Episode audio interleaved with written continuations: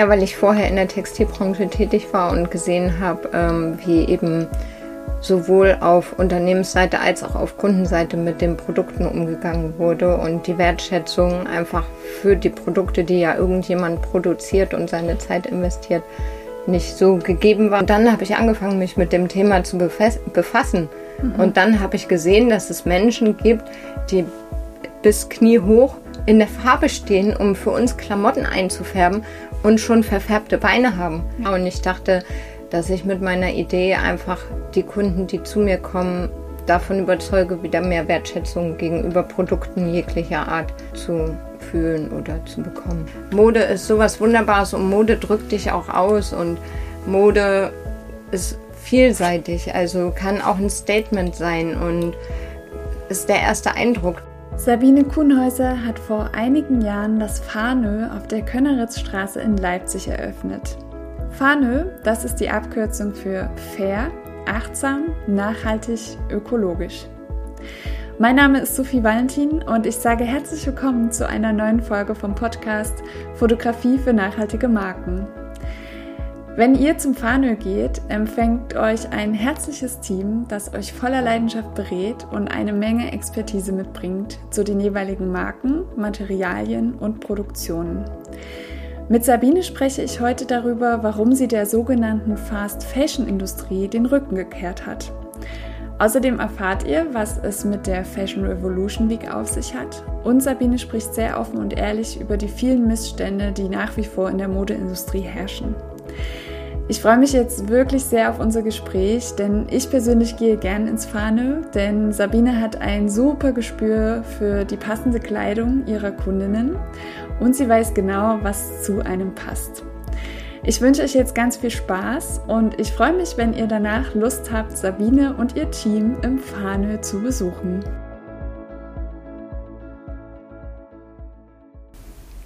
Ich sage herzlich willkommen, liebe Sabine. Schön bei dir zu sein in deinem wunderschönen Laden Fahnö hier in Leipzig. Ähm, ja, wir sitzen hier ganz unkonventionell im Lager aus akustischen Gründen. Und ich würde vorschlagen, liebe Sabine, stell dich gern einmal vor, wer du bist und was du machst. Also ich bin die Sabine vom Pfannemunden und bedanke mich ganz herzlich bei dir, dass du mich zu Wort kommen lässt oder mit mir sprichst. Ähm, ich bin die Gründerin und demnach auch Inhaberin vom Moden. Das ist ein Fair Fashion Damenmodegeschäft in Leipzig. Ich bin 47 Jahre jung, falls das wichtig ist. ja, das ist auch gut zu hören. Ja, schön. Ja. Wie lange gibt es denn das Fano jetzt schon? Seit 2017. Ja. 2017 habe ich meinen Businessplan geschrieben und gegründet, genau. Und warum hast du dich dazu entschieden, das Fano zu gründen? Weil ich bei meiner vorherigen Arbeit ähm, festgestellt habe, dass ich nicht mehr in diese Konzeptionierung passe. Das waren große Konzerne und mir hat es nicht gefallen dort. Ich war dort im Management tätig und die Dinge, die ich hätte umsetzen müssen oder sollen, haben einfach in der Entwicklung nicht mehr mit meinen Vorstellungen und Werten übereingestimmt. Nun ist äh, der Fano ja ähm, bestückt mit nachhaltiger Mode. Warum war dir das besonders wichtig, da einen Laden zu eröffnen? Ja, weil ich vorher in der Textilbranche tätig war und gesehen habe, ähm, wie eben sowohl auf Unternehmensseite als auch auf Kundenseite mit den Produkten umgegangen wurde und die Wertschätzung einfach für die Produkte, die ja irgendjemand produziert und seine Zeit investiert, nicht so gegeben war. Und ich dachte, dass ich mit meiner Idee einfach die Kunden, die zu mir kommen, davon überzeuge, wieder mehr Wertschätzung gegenüber Produkten jeglicher Art zu fühlen oder zu bekommen. Und wie oft kommt das so vor, dass äh, ich sag mal Kundinnen kommen, die davon gar nicht viel wissen und dann plötzlich im Laden stehen? Passiert das häufig oder ist es schon so, dass die Menschen schon wissen, wenn sie hierher kommen, was sie bekommen. Also die Kunden, die zu uns kommen, suchen uns häufig und äh, suchen gezielt nach fairer Mode. Wir haben natürlich auch Laufkunden, Laufkundschaft, nicht so viel wie in einer Innenstadtlage, aber wir haben Laufkundschaft und die wissen meistens nichts davon. Tatsächlich haben wir festgestellt, dass es auch eher die ältere Generation ist, die sich schon mit dem Thema nachhaltiger Leben auseinandersetzt, aber da tatsächlich auch noch Beratungsbedarf hat. Mhm. Und die jüngere Generation tatsächlich schon ganz gezielt weiß, was sie möchten und was nicht. Ja. Jetzt äh, sitzen wir ja hier sozusagen inmitten der ganzen äh, Labels und Marken. Magst du einmal kurz ähm, ja, erzählen, was du für nachhaltige Marken führst? Ja, also seit meiner Gründung habe ich das Label Lovejoy. Das ist ein deutsches Label aus äh, Süddeutschland, die ähm, eigentlich angefangen haben, hier vor Ort zu produzieren. Mittlerweile haben sie die Produktion einiger Teile auch outgesourced, so wie Jeans oder andere Wäsche. Und ähm, dann haben wir Langerchen, das ist ein Jackenlabel. Die ähm, produzieren zum Beispiel in China in ihrer eigenen Produktionsstätte. Die machen ähm, nachhaltige ähm, Produkte, Jacken, die wasserdicht sind aus Baumwolle. Also mhm. die haben sicherlich auch Produkte aus wiederverwerteten PET oder Polyestermaterialien, aber wir haben nur die Baumwoll- und Leinenjacken. Ja. Ähm, dann haben wir ein Label, das nennt sich Inti. Die ähm, haben sich auf Alpaka, also produzieren Alpaka-Strickteile, äh, Jacken, mhm. Pullover. Und ähm, das ist eine ganz kleine Manufaktur, wo im Kollektiv gestrickt wird, die eben auch die Alpaka-Wolle produzieren. Also da findet wirklich alles in diesem Kollektiv, in diesem Ort statt. In Ecuador. Mhm. Und äh, was haben wir noch? Wir haben Kings of Indigo, das ist unser Jeans-Lieferant. Ähm, dann haben, die kommen aus den Niederlanden. Ähm, dann haben wir SKFK aus ähm, Spanien. Wir haben Muse und Serendipity aus äh, Dänemark. Wir haben noch Matona aus Österreich. Also ein großes Potpourri. Ja. Wir haben noch Schuhe von Tempoints und IKN tatsächlich war der ursprüngliche Gedanke, dass wir nur Firmen haben, die ähm, in Europa produzieren, aber tatsächlich ist es in Europa nicht darauf ausgelegt. Also man kann in Europa nicht alles, noch nicht alles produzieren. Einige Dinge werden übersee produziert, wo halt auch der Stoff produziert wird, so wie Indien oder eben im asiatischen Raum, China. Ja, und gibt es noch andere, ich sag mal, Gesichtspunkte, an denen du äh, festlegst, dass diese Labels in deinen Laden kommen? dass die Produktionswege, die, also dass das eben unter den Bedingungen produziert wird, dass keiner ähm, an dieser beteiligten Kette äh, ausgebeutet wird. Also ich habe auch zum Beispiel Blusen von Ray the Collection gehabt. Ähm, sie hat in Indien produziert in, in einer familieneigenen ähm, Produktion. Das war nicht zertifiziert. Das mhm. war aber tatsächlich ähm, so gut sichtbar und äh, transparent, dass, dass ich genau wusste, dass das Produkt unter guten Bedingungen produziert wurde. Und wenn mir das mein Gegenüber, also mein Partner, mein Geschäftspartner glaubwürdig ähm, zeigt, und es sind oft kleine Unternehmen, die das noch transparent zeigen können, so wie zum Beispiel Franziska Klee hier aus Leipzig, die Taschen, die sind auch nicht zertifiziert, aber mhm. die sind auf jeden Fall unter sehr guten Bedingungen hergestellt. Also ja. sie achtet sehr stark auf das Leber, das äh, Leder, dass das chromfrei ist. Und ihre Mitarbeiter verdienen alle gutes Geld. Also das Geld, was sie brauchen, um ihren Lebensunterhalt und etwas dazu zu bestreiten, ja. denke ich. Ja. Mhm. Ich finde ja, wenn man bei dir im Laden ist, ähm, bekommt man einerseits eine hervorragende Beratung. Also ich finde das immer sehr schön, dass du auch Vielen auf Dank. die Menschen eingehst und jetzt äh, man nicht das Gefühl hat, du willst irgendwie deine Sachen loswerden, sondern du einfach schaust, wie diese, also ich finde, du hast ein sehr schönes Feingefühl einfach für diese Person. Und ähm, Viele Grüße von Fiete, der sitzt hier nämlich auf dem Schoß von Sabine. Was ich eigentlich sagen wollte, zusätzlich dazu erfährt man halt super viele spannende Informationen zu den Labels. Ähm, wie machst du das? Oder, oder wie, wie, kann man das sagen? Wie viel Zeit investierst du vorher? Ähm, ich finde schon, dass du ja sehr, sehr viel weißt auch von den Marken. Was schätzt du da immer so? Oder nimmst du dir da ausreichend Recherchezeit? Also tatsächlich ähm, habe ich zur Gründung äh, die meiste Zeit da rein investiert, weil mhm. ich ja wirklich einige Firmen, die ich führe, habe ich seit Beginn an. Ähm, also seitdem ich gegründet habe, 2017. Ja. Ein paar Firmen sind dazugekommen und die habe ich eben durch Messebesuche ähm, gefunden.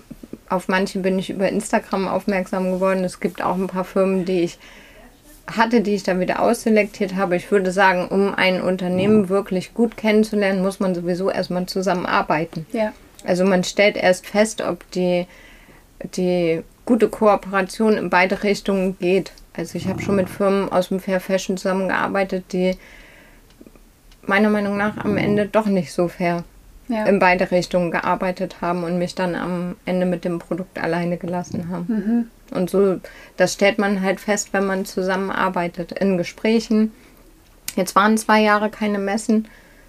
So, ich habe auch ähm, Geschäftspartner, also in den, in den, die Vertriebspartner, die das hier in Deutschland für die meisten Firmen machen.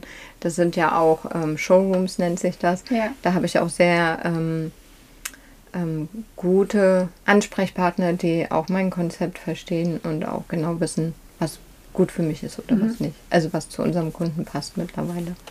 Ja. Mhm. Wie sieht denn so ein Alltag bei dir aus im Fahnö? Mein Alltag im Fahne beginnt tatsächlich ganz früh morgens mit dem Internet.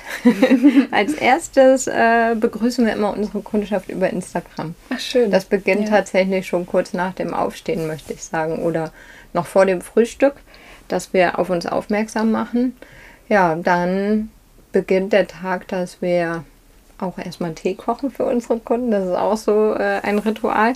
Und dann machen wir die Türe auf, aber am Vormittag ist meistens eher administrative Aufgabe, dass wir E-Mails beantworten. Wir haben gerade noch den Workshop, deswegen ist jetzt, sagt Hete Bescheid, dass da Kunden Ja. kommen. ja, magst du zu den Workshops auch noch was sagen? Vielleicht, wenn hier Leipziger und Leipzigerinnen zuhören. Wir haben ähm, einen Workshop-Bereich eingerichtet nach dem großen Umbau und da haben wir jetzt zum Beispiel heute Abend ist die Katharina von Küken und Nest hier und die macht halt einen Workshop zum Thema Aquarellmalerei. Und da kann sich jeder anmelden. Kann sich jeder anmelden. Und in naher Zukunft, wir haben das tatsächlich in den vier Wochen Schließung, wo wir umgebaut haben, haben wir ähm, selber an unseren Workshops gearbeitet und wenn sich alles jetzt so ein bisschen eingespielt hat, ähm, werden wir auch unsere Workshops anbieten zum Thema Nachhaltigkeit, ähm, Kleiderschrank, Capsule Wardrobe. Da möchte ich auch sehr gerne die ähm, Laura einladen. Ähm, das ist so auch das Ziel, dass wir, dass wir ähm, auch Firmengründer, die andere Geschichten erzählen, die zum Thema Nachhaltigkeit, so wie zum Beispiel, würde ich gerne das Unverpackt mal einladen, dass die hier was erzählen, dass ihr networked und sich vernetzt. Ja, sehr schön. Ja. Das finde ich total toll, dass es so ein ähm, ja, Gesamtkonzept ist Mhm. sozusagen. Ne? Ja, schön. Nochmal zum Thema Instagram. Ich finde es auch sehr, sehr schön, dass du oder ihr immer so Outfit-Vorschläge macht. Also wer jetzt zuhört, folgt auf jeden Fall Fahne. Fahne unterstrich Mode unterstrich Leipzig. Genau. Etwas kompliziert. Ich werde es auch auf jeden Fall nochmal verlinken. Du hast vorhin gesagt, wir. Magst du noch mal kurz erzählen, wer alles zum Team Fahne gehört? Ja, und zwar gehört dazu äh, die liebe äh, Aline. Die begleitet mich tatsächlich jetzt auch schon vier Jahre. Also sie gehört eigentlich, wir sagen immer so liebevoll mit zum Inventar. Ist auch ihr Zuhause. sie lebt es auch. Also sie lebt auch die Mode. Wir sind zwei ganz unterschiedliche Typen in der Beratung. Ähm, und auch vom Stil würde ich behaupten, aber wir, wir leben das einfach Ja. gemeinsam. Ja. Also bei ihr ist es auch sehr stark spürbar, wie sehr sie Mode auch liebt und es auch liebt, Menschen einzukleiden.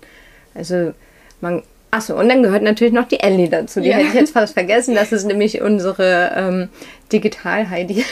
die kümmert sich um alles, was jetzt ähm, mit Instagram, mit den ganzen Sachen, die da, das ändert sich ja ständig. Da bin ich einfach zu alt für. Ich mache da gerne mit und äh, unter Anweisungen, aber so dieses ganze Updaten und Ja. was da alles für Reels oder was weiß ich, was gedreht werden muss, da bin ich raus. Ich mag den Direktkontakt mit Menschen. Das Ja. weißt du ja. Ja. Ich liebe das und das lebe ich und diese virtuelle Welt ist mir noch ein bisschen fremd. Ja, und dennoch machst du eine super Figur. Vor, vor, den Re nee, vor der Kamera. So, bei den Aber Reels nur- vor der Kamera. Aber nur weil Ellie eine Engelsgeduld hat. Wir haben heute wieder gedreht Ja. Und sie hat wirklich so eine Engelsgeduld mit mir. Dann soll ich winken und natürlich bewege ich mich immer wie ein Roboter. Ne? Und bis sie dann die geschmeidige Bewegung hat, das ist wirklich auch in so einer Story. Also es ist wirklich lustig. Ja, sehr schön. Ja. Cool. Ja, dann sind wir auch schon fast am Ende. Hast du noch irgendwas, was dir auf dem Herzen liegt? dass die Menschen nicht aufhören, den Spaß an allem. Also, dass sie sich mit der Nachhaltigkeit nicht verbieten, auch äh, ähm, sich was zu gönnen oder am Leben teilzuhaben. Also, Mode ist sowas Wunderbares und Mode drückt dich auch aus und Mode ist vielseitig, also kann auch ein Statement sein und ist der erste Eindruck, den Menschen von dir bekommen. Und es gibt so, ich kann das leider nicht in meinem Geschäft alles präsentieren. Wenn ich 1000 Quadratmeter hätte, hätte ich noch viel, viel mehr Labels. Es gibt so ja. viele tolle Firmen, die ich nicht mit reinnehmen kann, weil ich einfach keinen Platz mehr habe. Ich muss es dann irgendwann mal auf diesen, diesen Firmen belassen, die wir eben haben. Ich habe bestimmt auch einige vergessen vorhin bei der Vorstellung, weil wir haben nämlich auch noch Lana. Ah ja. Das stimmt. ist auch noch ein deutsches ja. äh, tolles Label, die ähm, schöne Mode machen. Das fällt mir jetzt so gerade ein.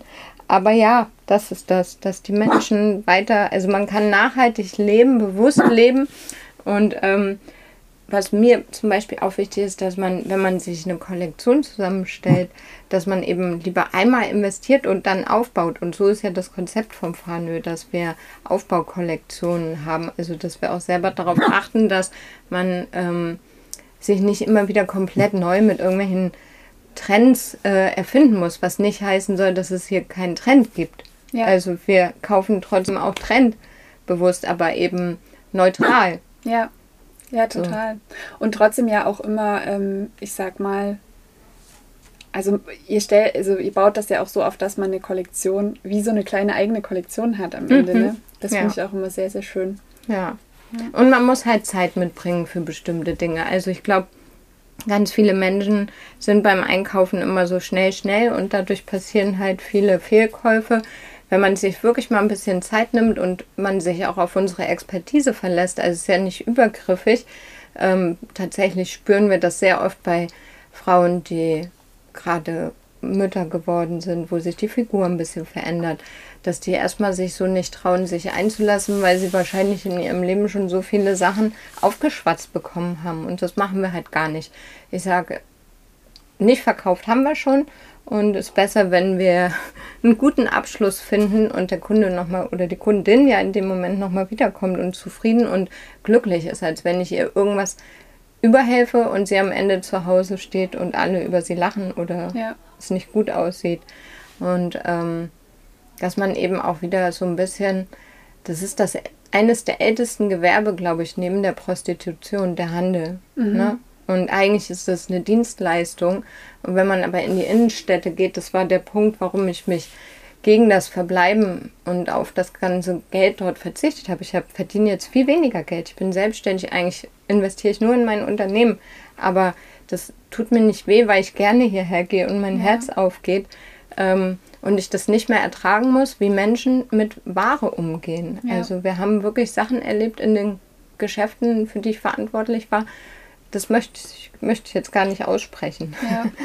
Wie, was Menschen mit den, mit, den, mit den Sachen gemacht haben. Ja. Und ähm, dieser Zwang, der dahinter steht. Ich wünsche mir, dass die Menschen, die zu uns kommen, eben sich darauf verlassen, dass es auch saubere Mode gibt.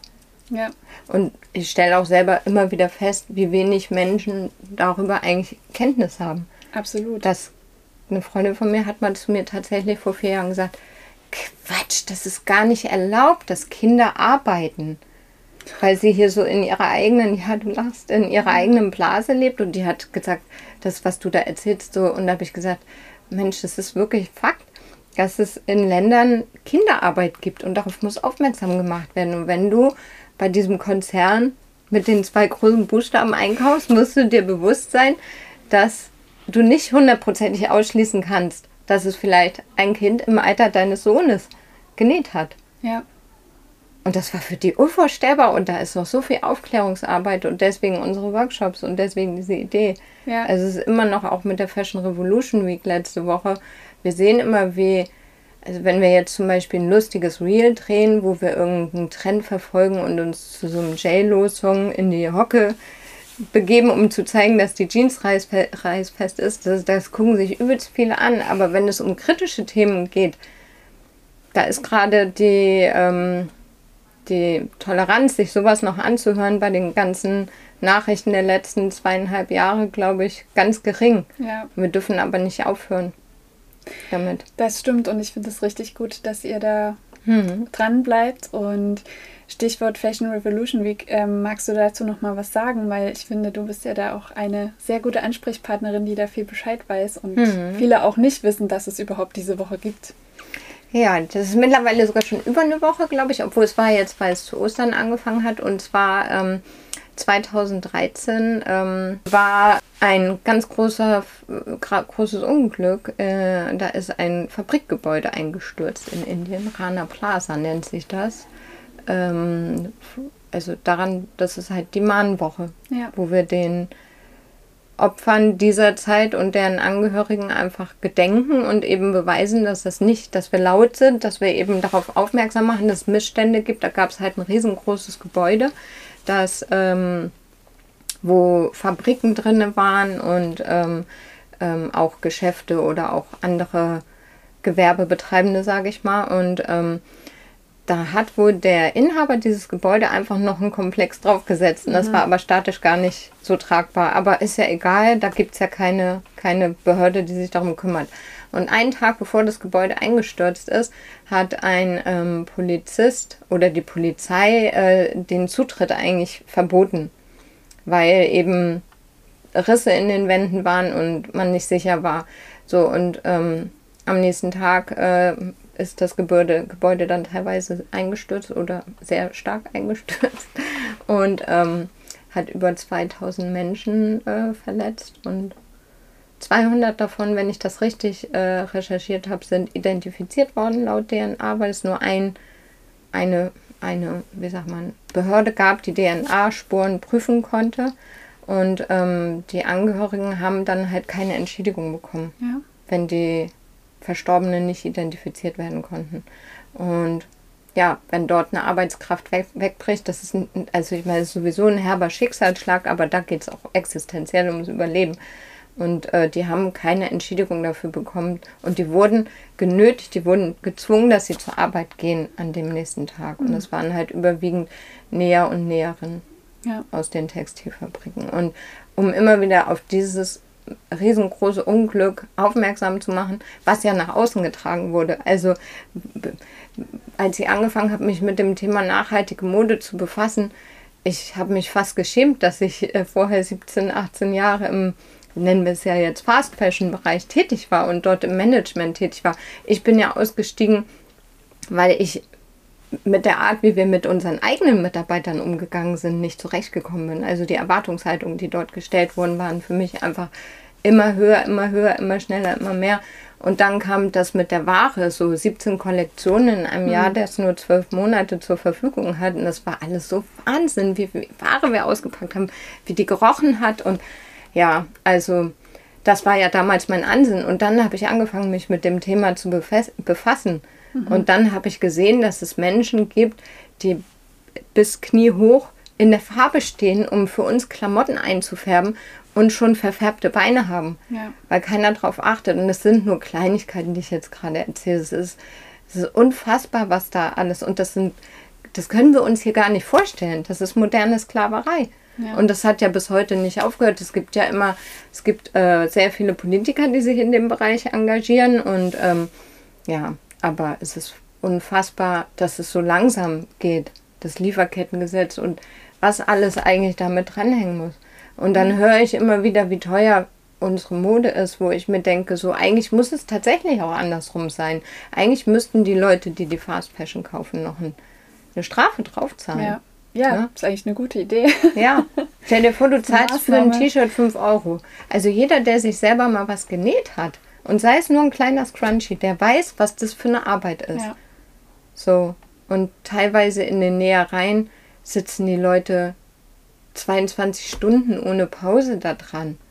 Ja. Und dann wird da jetzt mal, ich weiß ja nicht, ob man Marken nennen darf, aber irgendein Tommy Hilfiger Logo raufgenäht und eine Stunde später ein H&M Logo. Weißt mhm. du, also es ist ja nicht so, dass das jetzt, dass diese Wertigkeit der Ware irgendwie durch Produktionswege und ja. bestimmt wird und dann feiern sich die Leute, weil sie das da auf ihrem T-Shirt stehen haben und wissen gar nicht, dass dass das eigentlich auf derselben Nähmaschine produziert wird wie die H&M-Hose. Ja.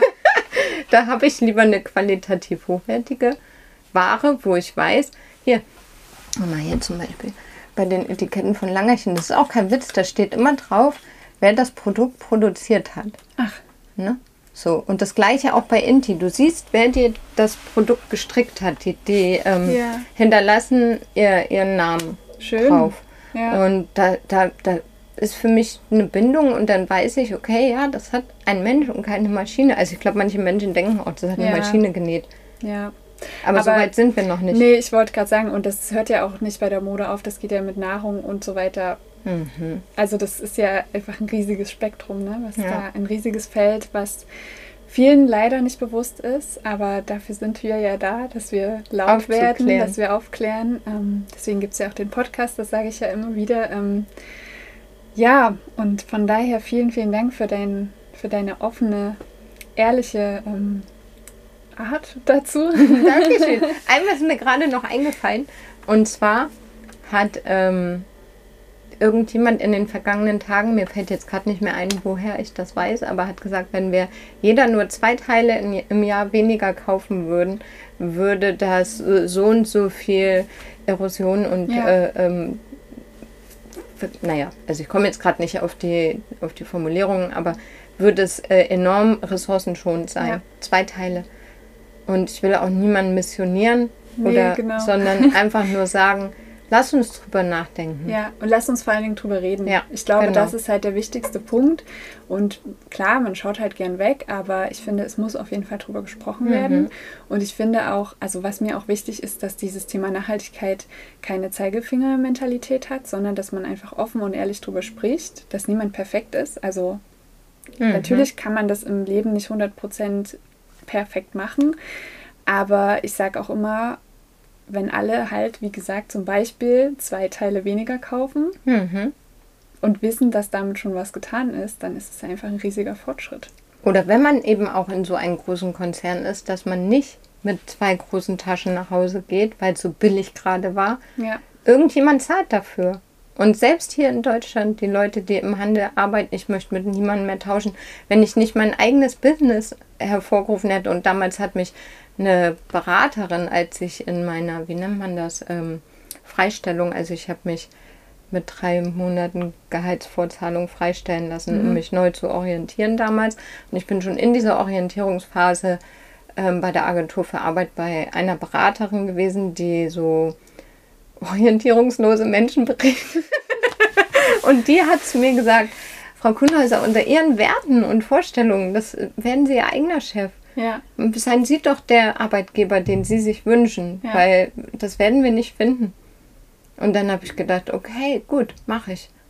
Ja, gute Idee. super. Und Also- das war so der Anstoß. Aber was ich sagen wollte, sehr, selbst in der Innenstadt, also wenn man jetzt mal mit offenen Augen durch die Innenstadt geht, wie schlecht die Menschen dort schon miteinander umgehen, Hm. Ja. wie, wie schlecht die Verkäufer behandelt werden, dann wundern sich die Leute, warum sie nicht mehr ordentlich beraten werden. Genau. Weißt du, das ist alles so ein Kreislauf, wo ich sage, wenn ihr die Ware wieder wertschätzt und nicht Geiz ist geil Mentalität, dann kann das auch alles wieder Ja. in die richtige Richtung gehen. Total. Und deswegen komme ich ja auch sehr gerne hierher. Und das kann Mhm. ich, wie gesagt, auch jedem ans Herz legen, hier Dankeschön. vorbeizukommen, weil das Danke. wirklich, das ist irgendwie so ein neues Gefühl für, ich meine, ich bin auch in der Teenie-Zeit zu großen Modeketten gegangen und ähm, ne, habe da irgendwie mein Taschengeld auf den Kopf gehauen. Aber ich habe im Alter immer mehr gemerkt, wie wichtig das einfach ist, wenn da eine beratende Kraft zur Seite steht und die das mit voller Leidenschaft macht und äh, dazu dann auch noch Sachen erzählen kann, wie die Kleidung entstanden ist oder was das für Materialien sind. Und das finde ich, also das schätze ich persönlich halt sehr beim Mhm. Einkaufen. Danke. Genau. Dankeschön. Ja, in diesem Sinne, vielen, vielen Dank ähm, für das schöne Gespräch und ich, wie gesagt, verlinke nochmal alles Wichtige, alle Informationen und freue mich, wenn ihr dann vielleicht neue Gesichter begrüßen könnt. Oh, das wäre den sehr schön. Wir freuen uns. Ich danke dir auf jeden Fall für die Gelegenheit, dass ich mich äußern kann. Sehr gerne.